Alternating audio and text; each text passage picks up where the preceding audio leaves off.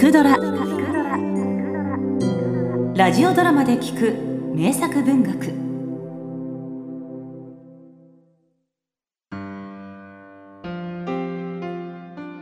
密かに具案を巡らし親鸞上人ご在政の頃と今日を考えてみますと商人の教えと異なることが説かれているのはなんと嘆かわしいことでしょう。そこで私は亡き商人から聞いた。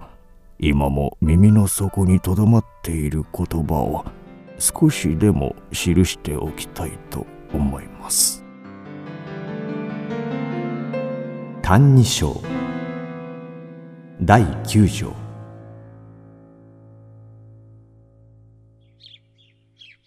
ある時私は親鸞上人にかねてからの悩みを打ち明けました。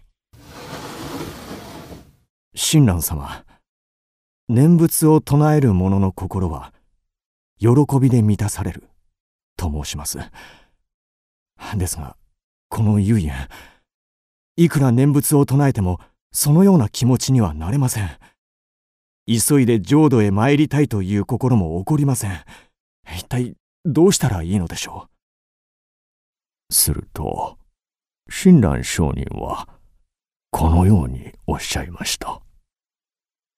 唯円よ。実はわしも同じように感じていた。しかしよくよく考えてみるとだからこそわしらのような凡夫の浄土往生は間違いないのだ。なぜなら、念仏を唱えて喜びが起こらないのは煩悩の仕業。この迷いと苦しみの世界を捨て、早く浄土へ参りたいという思いを妨げるのも煩悩の仕業だ。そして、阿弥陀様の願いは、まさにわしらのような、煩悩から逃れられぬ、すべての人間を憐れみ、お救いになることだ。つまり、阿弥陀様は、我らの煩悩もすべてお見通しで、願いをお立てになったのだ。なんと頼もしいことか。もし念仏を唱え、踊り上がるように喜び、急いで浄土に参りたいと思えたなら、わしはかえって疑わしく思うであろう。「歎異抄」第13条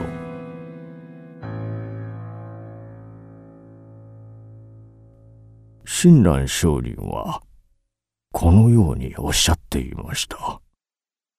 うさぎや羊の毛の先についた塵ほどの罪であっても過去の行いによらないものはないのです。またある時商人が私におっしゃいました。唯円よ。わしの言うことを信じるかね。はい。もちろん信じております。では、今からわしの言うことに、決して背かないね。わしの言うことに従えば、必ず往生できる。ええ。慎んで承ります。うん。ではまず、人を千人殺してくるのだ。そんな。殺せば、極楽参りは確実だ。お許しください。商人の仰せではありますが、私には人殺しなど、千人どころか、一人としてできません。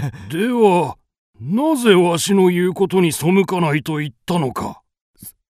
それは。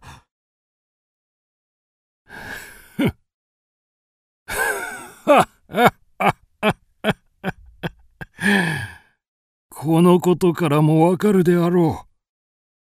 どんなことでも自分の思い通りにできるのであれば、浄土に往生するため、千人を殺せと言われてもすぐにできるはずだ。だが、殺せないのは殺すべき縁がないからだ。決して自分の心が清いからでも、善人だからでもない。また、殺すつもりがなくても、縁さえあれば、百人でも、千人でも殺すことがあるだろう。人は縁によって、どのような悪いことでもするのだ。そのようにおっしゃいました。